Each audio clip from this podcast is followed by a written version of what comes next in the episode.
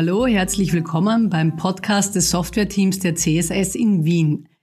In der heutigen Ausgabe wollen wir über die Herausforderungen sprechen, die wir als Softwareentwicklerinnen und Entwickler meistern müssen, wenn wir sehr spezielle und individuelle Softwareprojekte für unsere Kunden umsetzen.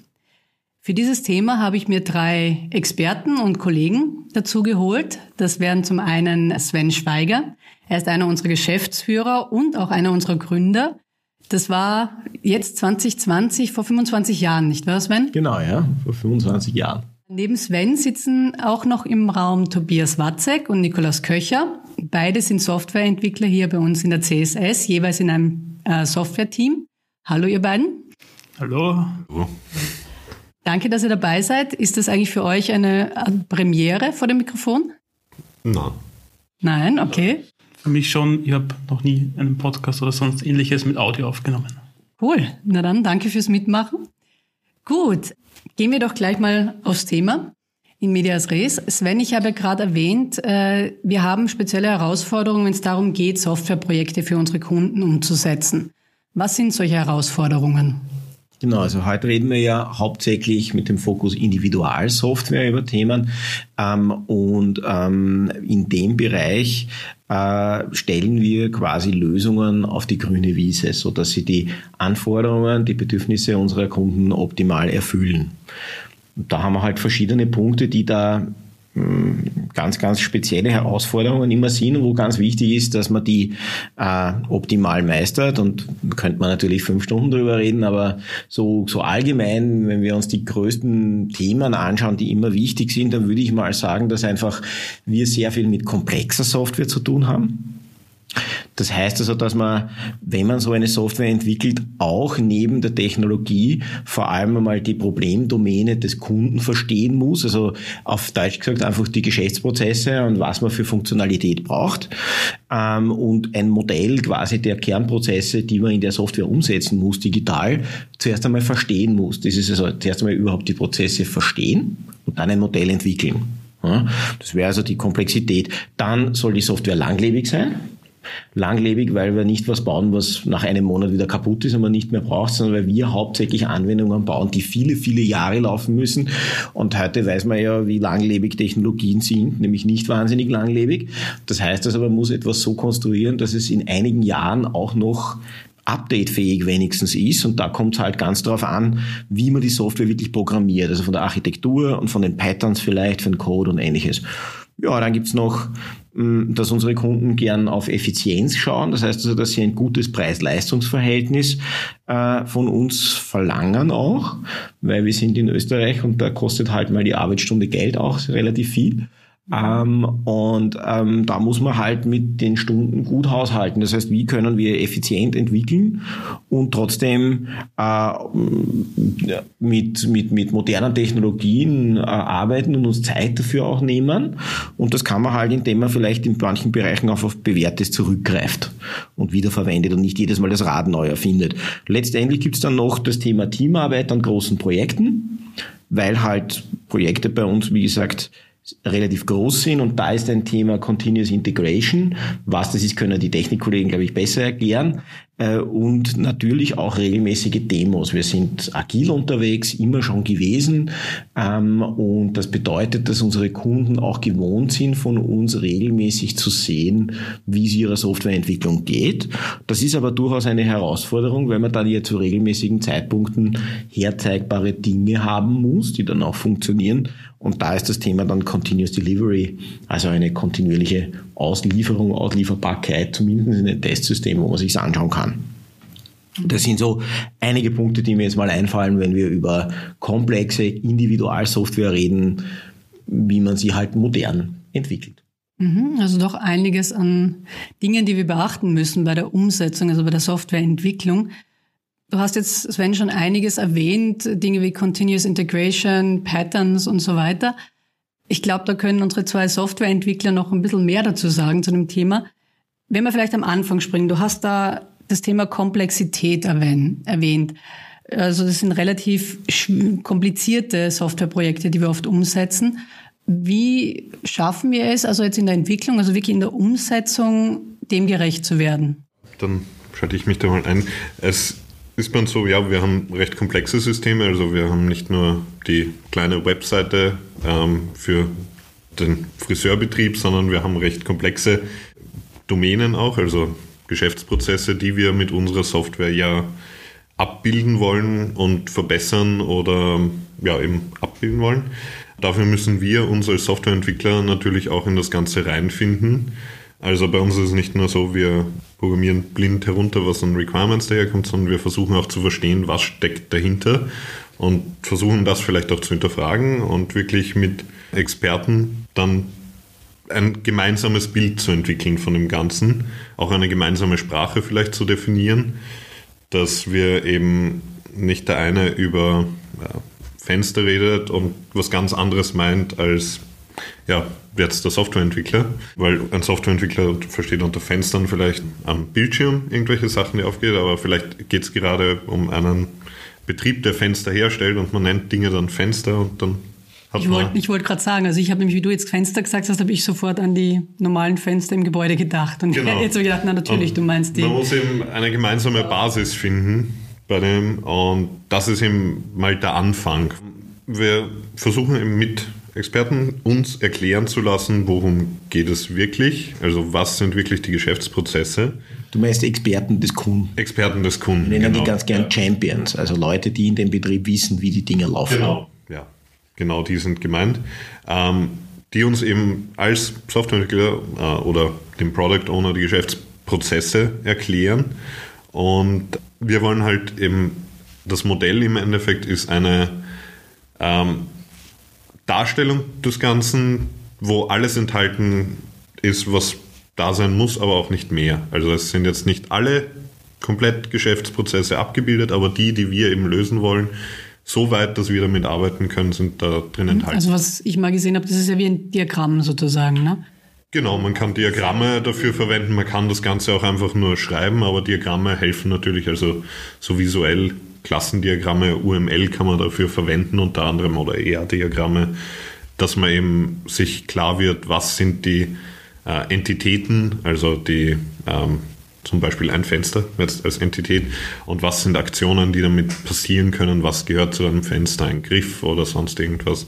Ja, und das kann man eben sehr schön visuell mit Diagrammen darstellen. Aber man kann es theoretisch auch einfach nur aufschreiben. Das kommt ganz auf die ja, ganz darauf an, wie man das am liebsten macht. Und visuell ist natürlich oft recht hilfreich. Also die Komplexität sozusagen übersichtlich machen. Genau. Okay. Mhm.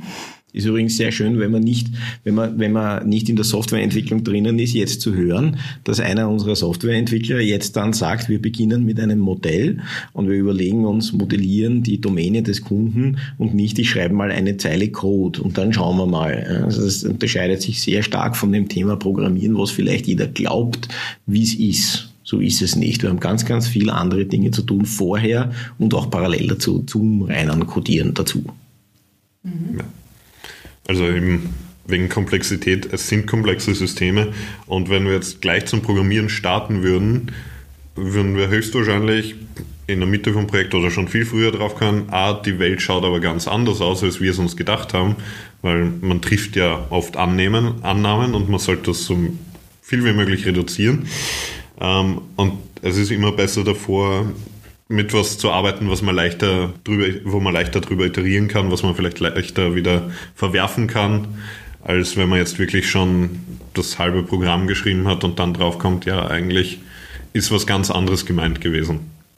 Wir haben das jetzt eher theoretisch beschrieben. Haben wir vielleicht ein Praxisbeispiel, eines unserer Projekte vielleicht, das man kurz beschreiben darf, kann? Ja, äh, gerade bei uns in der Firma, äh, das aktuelle Projekt äh, Autoscan zum Beispiel, unser Produkt. Dort geht es auch in der Domäne und bei der Domäne ist eben nicht gemeint die Website, äh, sondern bei der Domäne geht es eben zum Beispiel um Lager, um Artikel oder um Scans, wie der Name schon sagt. Äh, und dort geht es auch unter anderem beim Modell äh, um die Abhängigkeiten zwischen eben, eben diesen Artikeln, zwischen diesen Lagern, wo diese Artikel zum Beispiel liegen. Und wir verwenden zum Beispiel hier auch diese Sprache UML, um ein Diagramm dieser Entitäten, der, der Akteure und auch äh, der Boundaries zum Beispiel abzubilden. Äh, Boundaries sind bei uns äh, die Grenzen bis wohin wir äh, unsere Software entwickeln und wo dann entweder äh, ein anderes Kundensystem zum Beispiel anfängt oder wir aufhören dann zu programmieren. Das kann zum Beispiel auch ein User Interface sein. Vielleicht nur kurz zur Erklärung. Also Autoscan ist eine Barcode-Scanner-Lösung für die Lagerhaltung. Also deshalb auch diese Lagerorte, Artikel und so weiter. Mhm. Genau. Android-Technologie übrigens, also nicht irgendein Hardware-Ding, sondern das sind Apps, die auf Spezialgeräten laufen. Mhm. Okay. Nächstes Thema. Soll ich ja genau. Ähm, Sven hatte noch als nächste Herausforderung erwähnt die Langlebigkeit von Software. Ich weiß nicht, Sven, weißt du, wie lang die langlebigste Software gelaufen ist, die wir gemacht haben? Ja, gute Frage. Äh, ich würde mal sagen, über zehn Jahre auf jeden Fall. Mhm. Und wir haben es auch mit Software zu tun. Das ist noch ein eigenes Kapitel, das habe ich vorher gar nicht aufgezählt, aber wir haben auch Software übernommen äh, von anderen Unternehmen oder wir bauen oft auch äh, Dinge zusätzlich ein in Lösungen, die jemand andere ursprünglich entwickelt hat und dann kann das schon mal viel älter sein. Also wir haben jetzt Themengebiete auch, wo wir mit 20 Jahre alten Source Code zu tun haben. Je älter, desto spannender, aber auch desto grauslicher manchmal wird es irgendwann mal ist wegschmeißen und neu machen einfach die Devise, aber da muss man trotzdem verstehen, wie funktioniert die Domäne, sonst kann ich es ja nicht neu machen. Aber wie, wenn wir jetzt zum Beispiel ein Softwareprojekt ganz neu machen, wenn wir es auf die, wie du immer sagst, Sven, auf die grüne Wiese setzen, wie gehen wir da vor oder welche Möglichkeiten haben wir da oder Lösungen, um dafür zu sorgen, dass es wirklich langlebig ist? Also ähm, wir fangen natürlich mittlerweile immer, äh, also wir fangen immer damit an, ein Modell der Domäne zu erstellen, wie gesagt, mit, der, mit den Sprachen, die uns zur Verfügung äh, stehen, versuchen das möglichst leserlich abzubilden. Wir versuchen uns hier natürlich nichts zu verbauen, was die Veränderlichkeit, die Erweiterbarkeit dieses Modells verhindert. Das bedeutet, äh, dieses Modell ist nicht in Stein gemeißelt. Vor allem, wenn wir über Langlebigkeit sprechen, bedeutet das, wie der Tobias eben angesprochen hat, wir haben mehrere Iterationen auch des Modells. Bedeutet, dieses Modell lebt und es verändert sich, genauso wie unsere Software.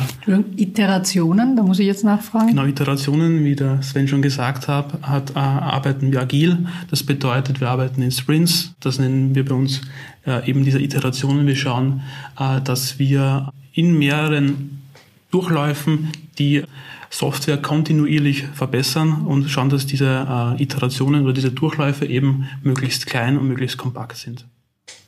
Wenn man da einen Vergleich hernimmt, dass die Software ein Haus wäre und wir fangen an, dann darf es einem natürlich nicht passieren, dass man nach ein paar Jahren, äh, nachdem das Haus steht und man am Balkon oben steht, draufkommt, ich hätte jetzt gerne eine Tiefgarage. Ich habe es aber so aufgebaut, dass ich keine mehr einbauen kann. Und da ist es die Frage, eben Tiefgarage zusätzlich einbauen ist immer grauslich, aber einen zweiten Balkon auf der anderen Seite dran bauen oder mal ein paar Dachluken dazu machen, ist vielleicht einfacher, hängt aber von der Grundkonzeption von dem Ganzen ab. Und die verbaut man sich oder öffnet man sich am Anfang schon von der Grundkonstruktion. Und da ist sehr viel Fingerspitzengefühl gefordert. Genau. Und der Nico hat ja vorhin schon gesagt, wir fangen an mit dem Modell. Ja?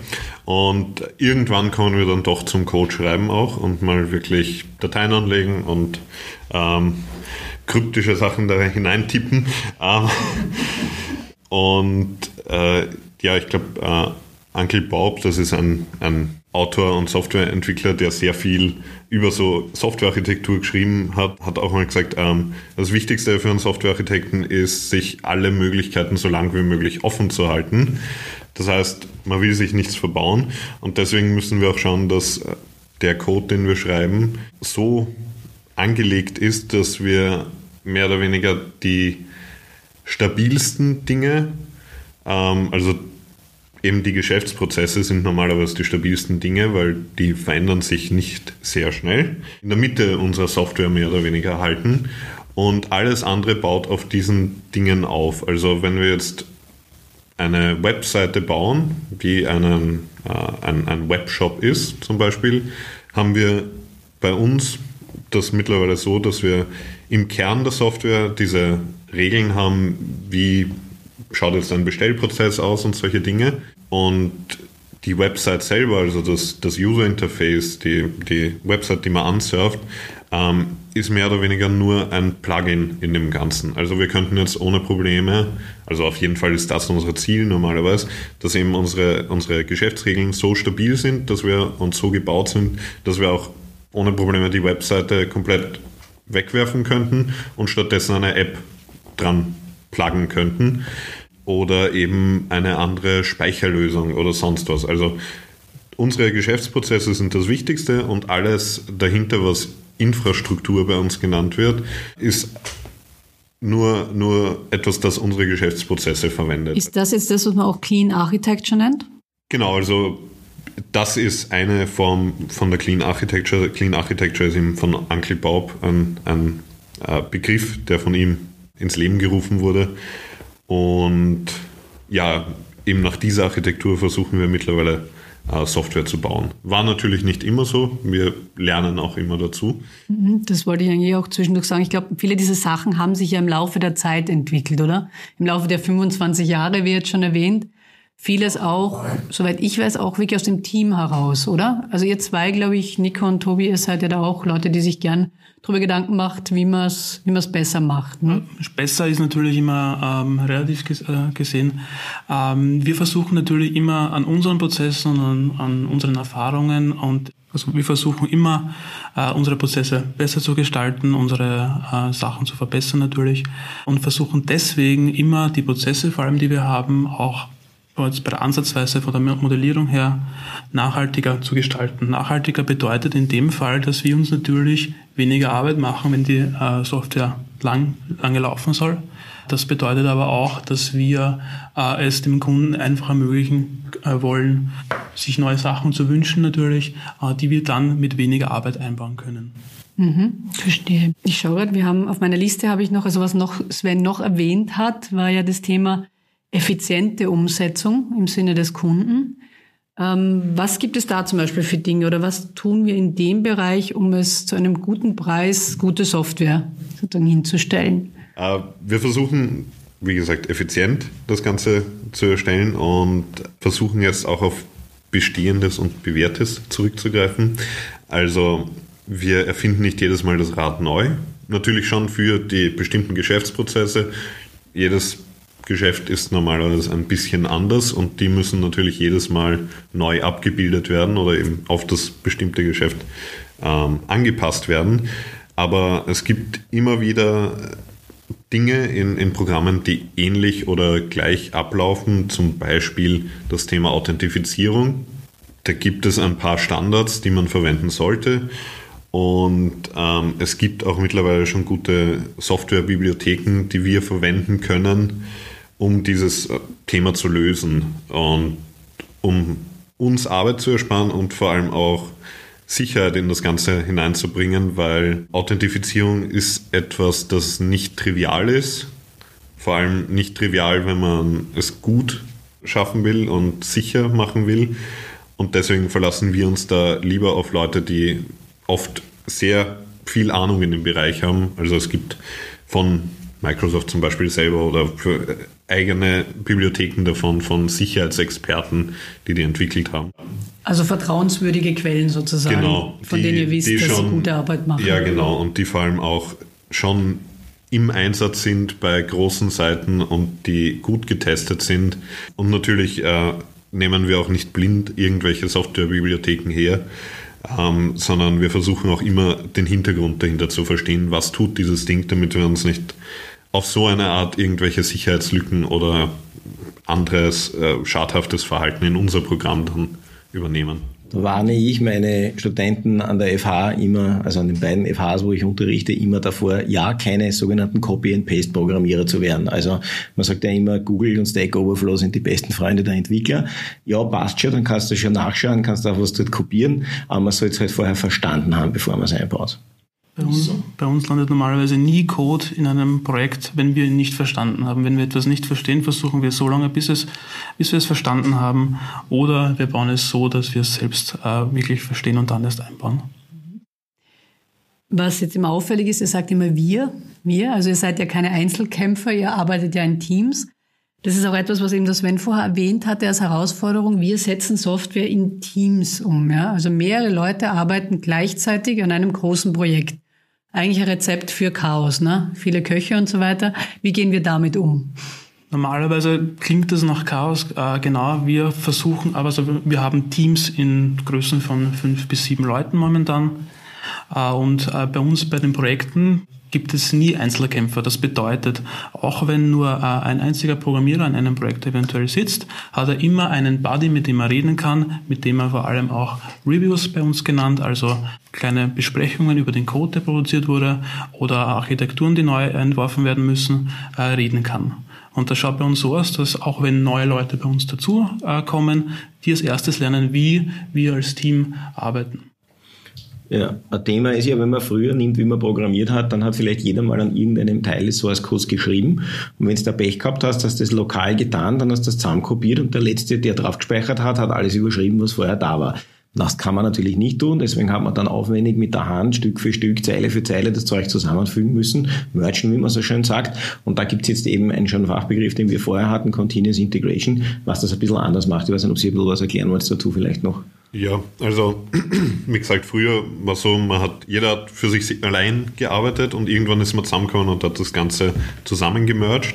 Und früher gab es auch sowas, also ich weiß nicht, ob es das bei uns gab, dafür bin ich zu neu, aber in vielen Firmen, ähm, das kommt aus, aus der Literatur, gab es sowas wie einen Integration Friday, also einen Freitag, wo man diese, alle Entwickler zusammenkommen und ihren Source Code zusammenschmeißen und versuchen, dass das Ganze wieder funktioniert.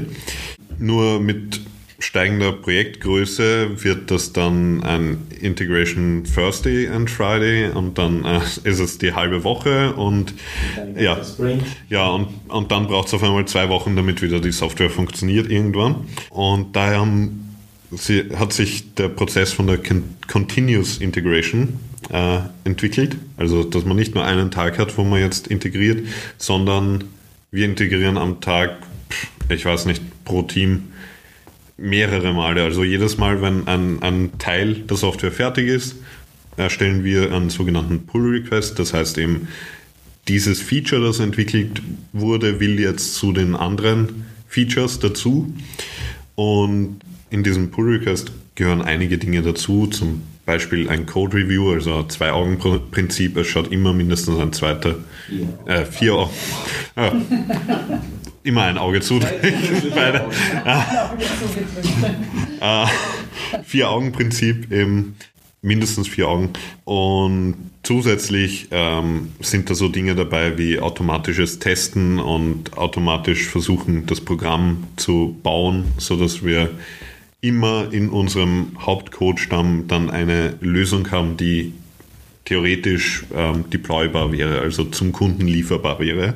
Mir kommt jetzt irgendwie so das Bild von einem Puzzle, oder? Also man kann sagen, jeder macht ein Puzzlestück und das muss hineinpassen und ja. legt es dazu. Und so nach und nach entsteht dann sozusagen das gesamte Bild, oder? Genau, so, ja. so könnte man es auch betrachten. Und früher war es dann halt so, dass eventuell jemand gerade dasselbe Puzzlestück äh, äh, entwickelt hat und es versucht hat dann eventuell sogar noch an eine, eine andere Stelle reinzuprügeln. Ah, und das hat dann, dann nicht mehr funktioniert am Donnerstag, Freitag oder Mittwoch, je nachdem, wann man dann anfängt. Und dann muss man eventuell sogar die ganze Arbeit verwerfen, was bei uns eben nicht der Fall ist. Deswegen sind wir in der Hinsicht auch sehr effizient. Okay, ja.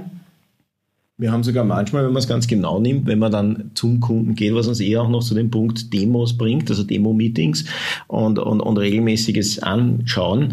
Äh, wir haben sogar öfters ein Sechs-Augen-Prinzip in Projekten drinnen, wo nämlich abgesehen von den vier Augen der Developer noch die zwei Augen des Product Owners drüber schauen, bevor es dann zum Kunden geht. Und der Product Owner ist ja auch von der Rolle her ein, ein Stellvertreter des Kundens im Sinne von, dass der oder die sich anschaut, aus Kundenblick, ob die Funktionalität jetzt funktioniert, hm, bevor man es dann dem echten Kunden, und die Frage ist dann auch, wer ist der Kunde, sind das dann die Nutzer, ist das dann wieder dort ein Stellvertreter, Projektleitung zeigt. Das heißt, das sehen ganz viele Augen, bevor es dann wirklich in den Echtbetrieb kommt, um an diesen ganzen Stellen eben so früh wie möglich Fehler zu erkennen oder Dinge, die nicht passen oder die dann nachher nicht so funktionieren würden, wie es wir wirklich brauchen kann und die Domäne des Kunden erfüllt.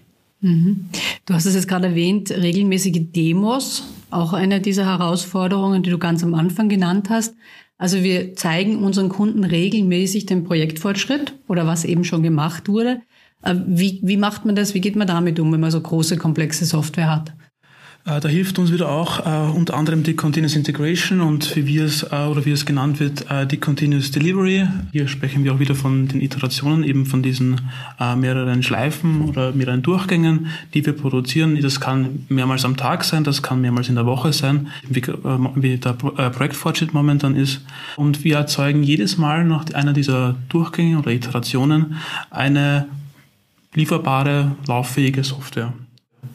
Okay, also jedes Mal kommt was raus, was ich zeigen kann, sozusagen. Es wird immer schon darauf geachtet. Genau, wir achten darauf, dass jedes Mal, wenn etwas in diesen großen Datenstamm, eben in dieses große Puzzle zurückkommt, dass wir das eben herzeigbar zusammen haben. Und da hilft uns eben diese Continuous Delivery dabei. Nach äh, dem Prozess der Continuous Integration erzeugen wir anhand des Datenstamms ähm, dieses Bild aus diesem Puzzle zum Beispiel und ähm, spielen es zum Beispiel auf unsere Testsysteme, wo auch unser Product Owner, wie genannt, Zugriff darauf hat und es nochmal mit, seinen, mit seinem Augenpaar durchsehen kann. Das können zum Beispiel auch User Interface Überprüfungen sein. Und automatisiertes Testen kann auch passieren, da und passiert auch normalerweise ähm, bis zu automatischen Deployment in App Stores oder ähnliches. Wenn man sowas braucht bei einer App, kann man alles da drinnen abdecken. Wichtig ist auch, dass es anders als früher, dass es heute sehr, sehr leistungsfähige Entwicklungsumgebungen gibt, auch abhängig von den Technologien, die man hier einsetzt und die einem schon sehr helfen. Aber die werden auch immer komplexer. Das heißt, also ein neuer Einstieg für neue Kolleginnen und Kollegen ist einmal einige Monate, um überhaupt diese Continuous Integration Delivery Prozesse überhaupt zu verstehen, wie sie bei uns im Unternehmen funktionieren, weil das Grundkonzept ist bei vielen Unternehmen gleich, aber die Ausprägung im Unternehmen ist immer sehr spezifisch. Mhm. Okay, das war ja jetzt ein richtiger Sprint, wenn ich das jetzt im nicht softwaretechnischen Vokabular sagen darf, durch unsere Softwareumsetzung, durch die Entwicklung. Da gäbe es natürlich noch viel mehr zu sagen. Ich weiß auch, dass ihr noch viel mehr erzählen könntet. Ich hab, höre ich ja öfters zu. Unterm Strich kann man sagen, also bei uns ist es ja so, dass ein Entwickler jetzt nicht nur einfach programmiert. Also das kommt für mich ziemlich klar raus. Ja. Da hängt viel mehr dran, als nur irgendwelche Zahlen, sage ich jetzt mal, oder Befehle einzuklopfen. Ja, also bei uns ist, wie gesagt, wir, wir versuchen uns in die Geschäftsprozesse des Kunden reinzufinden und mehr oder weniger nach und nach zu Domain-Experten selber zu werden, in dem Bereich, in dem wir uns dann auskennen. Und müssen natürlich auch sehr viele, ja, sehr viele Szenarien durchspielen im Kopf oft. Ja, was passiert, wenn ich das jetzt hier ändere? Kann das irgendwann zu Problemen führen? Ähm, wie erweiter, mache ich das am besten, dass es erweiterbar bleibt? Also wir überlegen sehr viel und es ist bei uns aber auch so, dass das nie eine Einzelarbeit ist. Also wir kommunizieren immer dabei. Also wir versuchen jede, alle Ideen einzuholen und miteinander die beste Lösung dann zu finden im Team oder sogar teamübergreifend, je nachdem, wo die Experten sitzen. Das stimmt, genau. Ähm, wir sind wirklich, also wir tippen wirklich nicht den ganzen Tag Code herunter. Das hat schon lange nicht mehr bei uns gegeben und wird es auch wahrscheinlich lange nicht mehr geben. Äh, wir denken, wie der Tobias gesagt hat, wirklich sehr, sehr viel mit. Wir reden viel untereinander. Dieses Klischee ist also nicht wahr, dass der Informatiker nur vorm Computer sitzt und einfach nur runtertippst. Mhm. Wenn wir auch draufkommen, dass das für den Kunden zum Beispiel nicht optimal ist, dieser Prozess, oder wir den optimieren könnten, dann reden wir zum Beispiel nochmal mit unserem Product Owner und der geht dann weiter zum Kunden in dem Fall. Wir überlegen uns zum Beispiel auch Themen äh, für die Usability, was für den User am besten ist und, und, und. Also das hört eigentlich theoretisch nie auf, wenn wir uns nicht da eine, selbst eine Schranke setzen würden, würden wir theoretisch auch nicht mehr zum Programmieren kommen. Beziehungsweise man sitzt ja dann auch mit dem Kunden in solchen Demo-Meetings ähm, und da sitzen ja nicht nur die Product Owner bei uns drinnen, sondern auch Entwickler. Das heißt, also, da kriegt man ja auch als erster Hand was mit. Es ist ja nicht verboten, dass bei uns Kunden die Menschen kennenlernen und umgekehrt, die das auch wirklich programmieren letztendlich. Und das heißt, dass unsere Leute, die das programmieren, auch eine sehr hohe Ausbildung haben, die auch sehr lang dauert. Und das ist eben der Unterschied zwischen einem Standardprogrammierer, wo man halt irgendwas runterklopfen kann, sozusagen einer Codiersau, wie es so böse oft heißt, äh, und jemanden, der Softwareentwicklerin oder Softwareentwickler ist, nach dem modernen Muster. Vielen Dank euch drei, dass ihr euch die Zeit genommen habt, um mir und auch den Zuhörern und Zuhörerinnen da ein bisschen was zu erzählen aus unserer Softwareentwicklung. Wie gesagt, das war nur ein sehr kurzer Einblick in das ganze Thema. Mehr Informationen findet man auf unserer Website, beziehungsweise stehen wir für Fragen jederzeit gerne zur Verfügung. Vielen Dank fürs Zuhören. Mein Name ist Isabel Birnstüngel und ich hoffe, wir hören uns bei einem unserer weiteren Podcasts wieder. Danke. Danke. Ciao.